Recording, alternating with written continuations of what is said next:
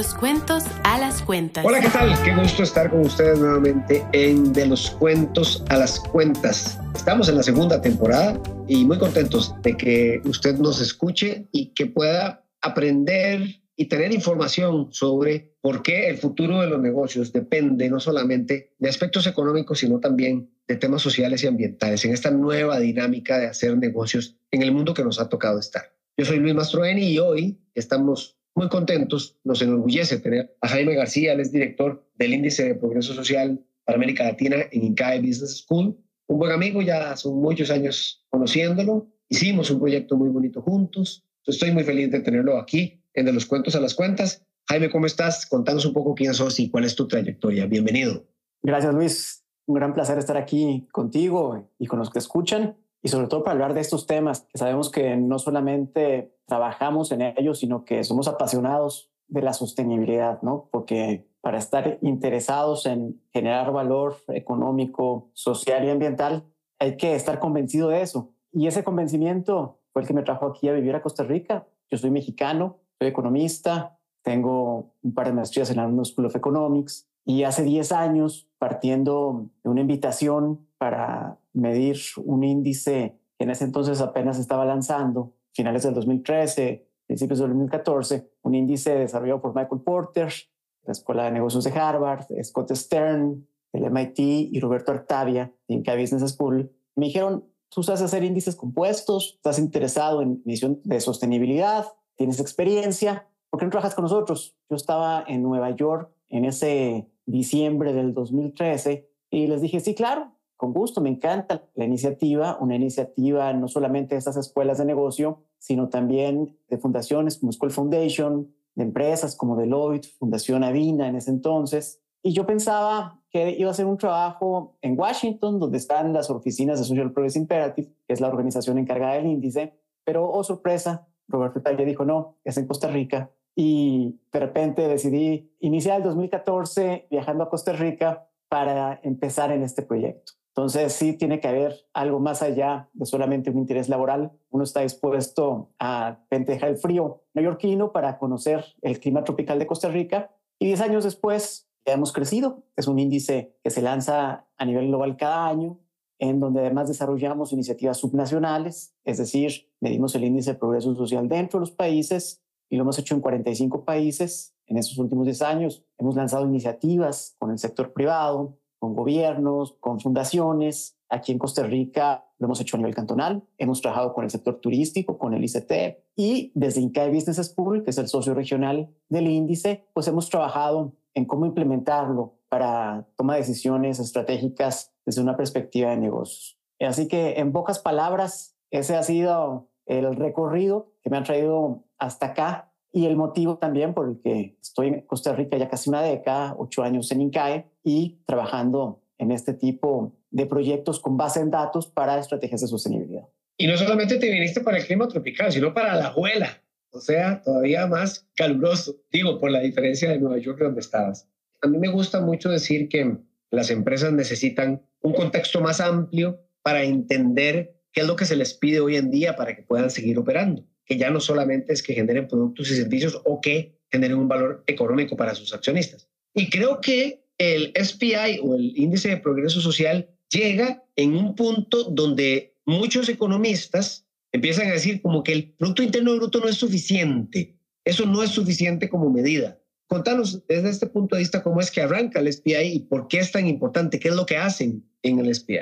Normalmente si uno piensa en una empresa, obviamente uno se enfoca en la parte económica. Las empresas están para generar valor económico, rentabilidad, ingreso, sin duda. Pero a veces no es indicador el único importante para la toma de decisiones. A nivel país, mencionabas el Producto Interno Bruto, que es el valor de los bienes y servicios que se producen en una economía, que es con lo que medimos el éxito de los países desde hace 84 años. Y sin embargo, ese indicador, aceptado a nivel global por todos los países, tiene imperfecciones. No mide, por ejemplo, si estoy generando crecimiento económico destruyendo el medio ambiente. No mide el crecimiento económico si utilizo esclavos, por ejemplo. No mide el crecimiento económico todo este trabajo remunerado que hacemos en la casa. No mide, por ejemplo, el arte. No mide muchos aspectos que sí tienen valor, pero que por la manera en la que se construye el Producto Interno Bruto no aparecen en las cuentas nacionales. Y en ese sentido no me ofrece una visión integral de la realidad. Hoy es claro, con el contexto que estamos viendo a nivel global, mencionas la temperatura en Alajuela, ha sido bastante cálido, pero si lo comparamos con estas olas de calor que hemos visto recientemente en Texas, en Europa, en Canadá, que han detonado también esos fuegos en la parte forestal, pues vemos que el mundo en la parte climática se nos complica y que como empresa y como gobierno también tenemos que tomar en cuenta esos datos para que no nos pase como lo que está sucediendo ahora, por ejemplo, en el canal de Panamá, en donde una sequía, la peor sequía de los últimos 100 años, está poniendo en jaque la operación del canal de Panamá. Entonces, lo ambiental impacta en lo económico, así como lo económico también impacta en lo ambiental. Si yo me dedico, por ejemplo, a destruir bosque o selva, entonces hay una relación conjunta entre uno y otro. Por supuesto, entre lo social también. No puedo tener, por ejemplo, una empresa productiva y competitiva si no invierto en mi capital humano si no cuido tampoco la relación con las comunidades. Entonces, el índice de progreso social, que mide tres dimensiones, necesidades humanas básicas, que son las características mínimas que tiene que tener una comunidad o un país, por ejemplo, nutrición, por ejemplo, agua, seguridad, vivienda, fundamentos del bienestar, que es la segunda, en donde se mide conocimientos básicos, acceso a información y comunicaciones, el acceso a Internet. Hoy yo creo que nadie diría que no es un bien esencial. Salud y bienestar, que después de la pandemia valoramos la salud, calidad ambiental, importantísimo, como lo mencionaba, y finalmente oportunidades, que son esas estructuras institucionales y sociales que nos permite alcanzar nuestro pleno potencial. Derechos de propiedad, por ejemplo, inclusión, libertad y generación de capital humano. Con este modelo de tres dimensiones y 12 componentes, lo que buscamos es ayudarle a los tomadores de decisión, sean empresas, sean gobiernos, sean fundaciones, a entender estas relaciones entre lo económico, lo social y lo ambiental, para que podamos mantener un balance que desde el punto de vista empresarial se trata de crear valor a largo plazo, con un enfoque comercial en donde tenemos que considerar lo ecológico, lo social, lo económico, para fomentar la longevidad de la empresa, es decir, encontrar este balance que nos permita la continuidad del negocio y si lo vemos a nivel país, pues que nos permita también la continuidad de los países. Hoy a nivel global no se puede encontrar que hay una fragilidad institucional que creíamos ya superada, pero que de repente te encuentras países en donde el populismo está rampante, donde hay guerras, conflictos sociales e institucionales y que ni siquiera los países han logrado la receta para mantener esta continuidad del negocio, así le queremos llamar. Es importante tener estos datos integrados para tomar mejores decisiones. En este proceso de datos, yo siempre creo que no se puede generar una estrategia de triple impacto social, ambiental económico sin datos. Los económicos son los tradicionales, ahí están y son más sencillos, entre comillas, de obtener. Toda esta data que genera el índice de progreso social, ¿cómo es que puede ayudar a una empresa, a una organización, a tomarla para que dentro de sus planes de negocio pueda hacer algo por revertir o por impactar el desarrollo social de ese lugar donde opera? Excelente pregunta, Luis. Antes que nada, el índice, ya mencionado, se mide a diferentes niveles geográficos. Un primer uso del índice es, por supuesto, conocer mi contexto. Creo que a veces estamos, y sobre todo en el mundo actual, muy encapsulados en nuestra burbuja, en el trabajo, en el día a día, en las operaciones de la empresa, pero es claro, y en la economía se ha sabido desde Adam Smith cuando escribió La riqueza de las naciones, que no todos hacer negocios en los países depende mucho del contexto local. No es lo mismo una operación aquí en Costa Rica que hacer una operación, por ejemplo, en Ucrania, que están en guerra, o irse a un país en donde no hay agua o electricidad o servicios, como muchos de los países que uno podría encontrar en la parte subsahariana de África. Y eso del contexto es e incluye la parte social, la parte ambiental, la parte institucional. Entonces, el índice a nivel global me sirve como empresa determinar, ok, ¿cómo está Costa Rica, por ejemplo, en agua? Saneamiento. Costa Rica ocupa el lugar número 19 de 168 países. Quizás no estamos tan mal. De hecho, Costa Rica es uno de los tres únicos países donde se puede tomar agua potable directamente del tubo. Los otros dos son Uruguay y Chile. Y uno dice, bueno, quizás el agua no es un tema. Puedo tener operaciones relacionadas con el agua con bajo costo porque no tengo que poner potabilizadoras, etcétera, como Jorge en Honduras, que es uno de los países más rezagados en agua y saneamiento. Pero a lo mejor uno empieza a revisar el índice y uno encuentra, ah, caray, pero espérate, en educación nos damos cuenta que la población que tiene educación secundaria es apenas el 54.40% en población de adultos. De hecho, Costa Rica ocupa el lugar 95 de estos 168 países. Quiere decir que si soy una empresa que depende de capital humano calificado, ya tengo que ver qué hago para compensar esa debilidad de Costa Rica. Entonces, entender ese contexto en estas dimensiones, el índice es una herramienta estratégica clave. Solo para poner algunos ejemplos usando a Costa Rica. En eso iba, a los ejemplos, Jaime. Me parece que ustedes han logrado hacer proyectos y han logrado encadenarse con sociedad, con empresa privada, con gobiernos y hacer algunas cosas. Contarnos un poco algunos proyectos, algunos casos, por ejemplo, el turístico, que a mí me parece muy interesante, de cómo el índice ha ayudado en ese sentido. Mira, parte de la lógica y el propósito del índice es usar datos para tomar decisiones. Entonces, aunque haya tres entidades académicas, Harvard, MIT e INCAI, detrás del índice, el índice está pensado no para la academia tradicional, sino para generar acciones. Y justo lo que mencionas, nuestro objetivo es cómo nos aliamos, generamos colaboraciones con actores que pueden ayudarnos a cumplir nuestro propósito. Y en este caso, en Costa Rica, bueno, el turismo es una actividad clave el 10% del país depende de la actividad turística. Es además una actividad que genera empleo de buena calidad, formal, fuera de la GAM, en zona rural. Tiene además una alta proporción de mujeres trabajando en el sector, más del 54% de las mujeres, 55, 56%, algo que lo hace diferente a otras actividades económicas en donde todavía hace falta más participación de la mujer. Así que el turismo tiene muchos beneficios en términos no solamente económicos, sino también sociales. Ahora, la idea era medirlo, entender que el turismo, si se gestiona bien,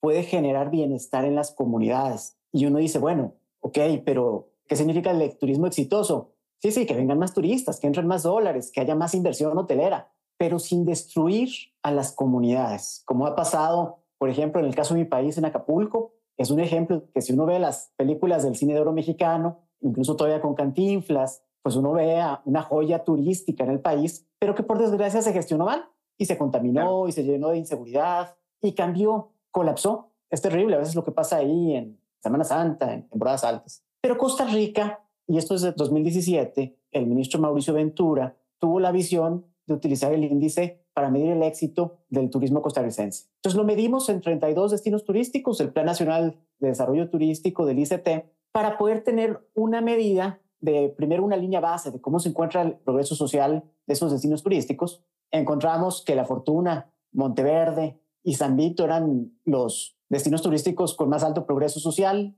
Encontramos que, por ejemplo, Jacó tenía rezagos en seguridad, que, por ejemplo, San José, que es uno de los destinos turísticos, tiene también algunos problemas, por ejemplo, de vivienda. Y bueno, cada destino turístico tiene áreas de mejora, pero también demostramos que los destinos turísticos generan progreso social y que hay modelos de gestión turística donde los encadenamientos locales son fuertes, donde las empresas locales apoyadas por las estructuras también de las cámaras turísticas pueden impactar mejor a la comunidad. Y bueno, el ICT ya hemos pasado por tres diferentes administraciones y sigue utilizando el índice como parte de su estrategia nacional y ha sido adoptado también como un KPI, como un indicador del éxito turístico ganó un premio, un reconocimiento a la innovación por la Organización Mundial de Turismo en ese 2017.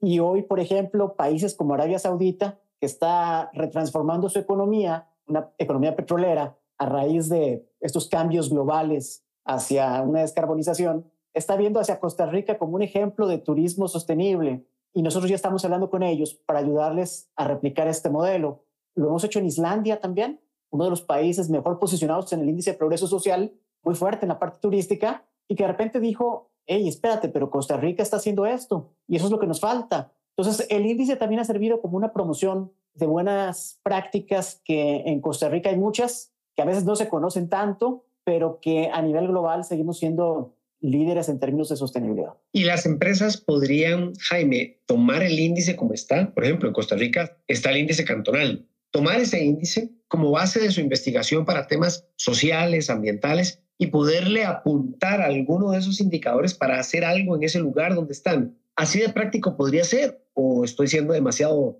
superficial? Por supuesto, tú sabes que si una empresa quiere generar impacto, hay que tener a los recursos adecuados. Hablar de sostenibilidad y de impacto en esas tres áreas, económica, social y ambiental, pues requiere de expertos. Cada vez más vemos que hay más expertos en las empresas, sobre todo esas empresas que lo quieren hacer desde una forma seria. Y en ese sentido, el índice, aunque es un instrumento técnico, necesita cierto conocimiento de datos, sí te permite eso, te permite a nivel cantonal, ya lo mencionabas, ir viendo en dónde estamos fallando, ya sea, por ejemplo, en acceso a información y comunicaciones, acceso a Internet o el acceso a una computadora. En Costa Rica es una diferencia abismal entre lo que uno puede encontrar en las fronteras o en las costas, particularmente el Atlántico, y lo que uno ve en la GAM.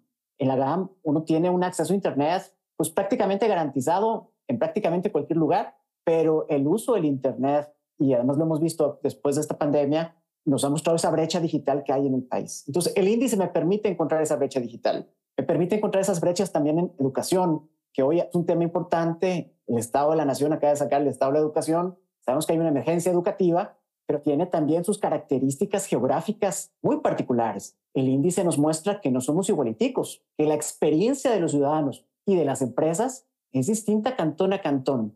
Entonces, definitivo, el índice que además está abierto ahí en la página del CLATS, es información que cualquiera puede descargar, que cualquiera puede ver, tiene como uno de esos objetivos lo que mencionas, que ayude a las empresas a entender rápidamente cuál es el contexto socioambiental del cantón en el que quieren o están interviniendo y te comento, nosotros hemos registrado desde que lo lanzamos más de 16 mil visitas y más de 5 mil descargas a los datos y muchas de esas son de empresas que lo utilizan para tomar decisiones. Por cierto, aprovecho el espacio. Estamos ya terminando el cálculo de la nueva versión del índice cantonal y esperamos tenerlo a finales de este año para mostrar los impactos de la pandemia a nivel cantonal y sobre todo también para ayudar con datos en esta campaña cantonal electoral que se viene que sin duda los datos van a ser importantes para esta toma de decisiones a nivel de gobierno local.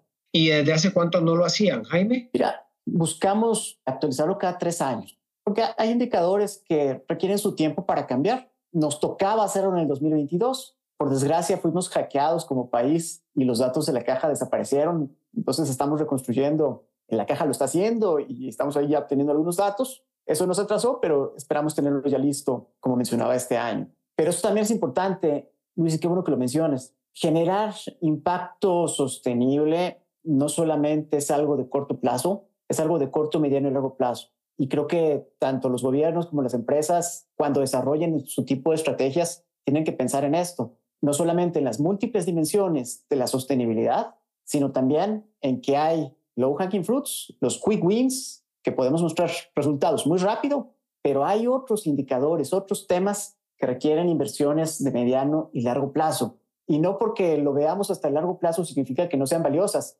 pero es parte de las decisiones estratégicas que hay que tomar. Porque yo creo que la información que se genera ahora que se va a actualizar, por ejemplo, aquí en Costa Rica, el tema de cantonal, le puede dar a las empresas una luz de qué tipo de alianzas público-privadas puede generar, dónde puede comprometerse, porque vos decías algo importante, algunas son de largo plazo y además requieren muchos recursos. Pero las personas están esperando de las empresas no que reservan todo, pero que sí se comprometan con algo. Entonces, creo de que ese encadenamiento entre lo público, lo privado y esa comunidad o esa sociedad civil puede generar proyectos y actividades que le apunten a algunos de los indicadores del SPI y que la aguja se mueva de una u otra forma. Creo que eso es lo que tenemos las empresas que empezar a generar, esa dinámica donde a partir de la data se genera un proyecto puntual y se resuelve una situación me imagino que hay algunos casos en ese sentido ya. Sin duda, y qué bueno que lo mencionas, Luis, porque cuando a veces uno presenta el IPS con sus 60 indicadores, hay veces que dicen, ay, caray, pero es que yo no puedo mover todo eso. No, pero es que no tienes que moverlo todo. Más bien, estratégicamente busquemos, uno, ¿dónde se alinea con tu modelo de negocio? Ahí la entrada a nivel empresarial. Segundo, ¿dónde puedes conseguir aliados, estas alianzas, que te ayuden a mover el indicador? en un tema prioritario para ti, donde quizás no eres experto, porque tú eres experto en producir, digamos, jugos de naranja. Probablemente no seas experto en atender enfermedades cardiovasculares o sobrepeso, pero entonces ahí puedes estar empezando a buscar alianzas, ya sea con organizaciones, con fundaciones o alianzas con gobierno local o gobierno central. Estos ejemplos de alianzas, por ejemplo, es parte del proyecto que hicimos, que iniciamos hace unos años en Bacredomatic, en donde pensamos, bueno, cómo podemos desarrollar modelos de empresas sociales en donde la comunidad puede incidir en indicadores de progreso social. Y fue así como surgió este proyecto en donde Bacredomatic, Dinadeco, Fundes e INCAE empiezan a trabajar con las asociaciones de desarrollo que pudieran generar empresas económicamente estables, rentables, pero con impacto social. Entonces, eso por supuesto, si uno se pone desde la perspectiva de un banco, dices, bueno, pero el banco a lo mejor no sabe cómo llegarle a una asociación de desarrollo. Bueno, pero es que no tiene por qué saberlo. El banco más bien es el que pone ese capital social, esa confianza para generar esas alianzas con la academia, con fundaciones, con el gobierno, para construir este tipo de empresas. Y ese proyecto sigue andando. Ya se han generado nueve empresas en diferentes partes del país donde los cantones necesitan inversión social, pero también necesitan actividad económica. Sin duda alguna. Hoy que estamos grabando este podcast, que es 14 de septiembre, eh, Jaime también cuenta que le publicaron un artículo sobre Centroamérica en Estrategia y Negocios, la revista que es regional. Y a mí me gustaría, para ir cerrando el espacio, Jaime, que nos contaras un poco cuál es tu visión de Centroamérica con respecto al desarrollo sostenible en general. Al final de cuentas, el SPI es una gran herramienta para impactar ese desarrollo que a todos nos interesa. ¿Cómo sostenemos, cómo mantenemos o mejoramos este ambiente, este contexto en el que nos tocó vivir y cómo lo hacemos potable para que no solamente el ser humano sobreviva, sino para que los negocios también tengan largo plazo, porque no va a haber posibilidad de hacer negocios si no tenemos un ambiente adecuado para hacerlos. ¿Cuál es tu perspectiva? Me tomo el atrevimiento porque acabo de ver tu publicación hace poco del tema de Centroamérica a raíz de la independencia. ¿Cuál es tu perspectiva con respecto a esta región y lo que nos falta por hacer en desarrollo sostenible? Mira, ese texto, esa columna, ya la venía pensando desde hace rato. Cuando encontré los datos de Costa Rica son desde 1875 de esperanza de vida, del resto de los países son de 1900, 1920, para tener una perspectiva de largo plazo de cómo hemos avanzado. A veces pensamos que todo es malo. Cuando uno ve las noticias, uno dice, ay, Centroamérica está mal por todos lados, no crece lo suficiente, niveles de desarrollo no son los de países más avanzados. Pero no es cierto. En estos 200 años hay buenas noticias, se han hecho cosas importantes, Parte de eso es que, bueno, ha mejorado la calidad de vida en general de nuestros países. Por supuesto, hay diferencias. Panamá y Costa Rica lo han hecho de forma más eficiente. CA4 se ha quedado rezagado, sobre todo por las complejidades de la desigualdad que existe entre la parte urbana y la parte rural. Hay mucho que invertir en educación, pero en términos de la sostenibilidad y del sector empresarial, yo creo que vamos avanzando fuerte. Cada vez es más claro que una empresa tiene que uno, tener una estrategia con propósito. Parte de estar en Inca Business School me permite hablar con diferentes empresarios en la región y cada vez es más común hablar de eso. Hablar también de una cultura de ética y alto desempeño. Hay empresas regionales o en diferentes países de Centroamérica muy competitivas a nivel global. Es también cierto que cada vez más las empresas buscan estar presentes en la sociedad y ser líderes conscientes. ¿Preocupadas por qué? Por sus clientes en primer lugar por su gente, sus colaboradores, porque sin los colaboradores no podemos producir. Preocupados por las cadenas de valor, que también son parte del negocio, pero también son parte de las estrategias de sostenibilidad, y por la comunidad. Cada vez más hay eventos sobre sostenibilidad, hay más ediciones de revistas, el tema está ahí. Y como bien lo mencionas, sostenibilidad no es salvar el planeta, no es abrazar árboles, es garantizar que podamos seguir creando valor desde nuestras empresas ante estos grandes retos. Más o menos de eso trata la columna y mi perspectiva de la región, pero también no seamos solamente optimistas. Somos una región muy pequeñita, somos una región muy susceptible a los impactos ambientales. Dependemos todavía demasiado de la parte agrícola y necesitamos empezar a hacer mitigación, adaptación y ser más resilientes como sociedades, pero también como empresas. Claro, sin duda alguna, eso es un mensaje muy interesante que tiene que ver con adaptación, mitigación, porque nos toca y es urgente. No hay mucho tiempo para hacer esos cambios y es importante meterle velocidad a eso. Jaime, muchas gracias por estar de los cuentos a las cuentas hoy. Yo creo que muchas personas están cada vez más claras de que hay datos, de que el SPI es una excelente herramienta para que si usted en su empresa está pensando cómo darle largo plazo y darle continuidad a su negocio, necesita datos y los datos existen. Se llama SPI, lo pueden googlear así, se van a encontrar con muchísima información que les puede colaborar en ese planteamiento de una estrategia integral que tome en cuenta lo social, lo ambiental y lo económico. Muchas gracias Jaime, que estés muy bien. Y a todos los que nos escucharon, que sigan escuchando de los cuentos a las cuentas, esperamos poder seguir con más episodios en esta segunda temporada. Yo soy Luis Mastroeni gracias. Hasta luego.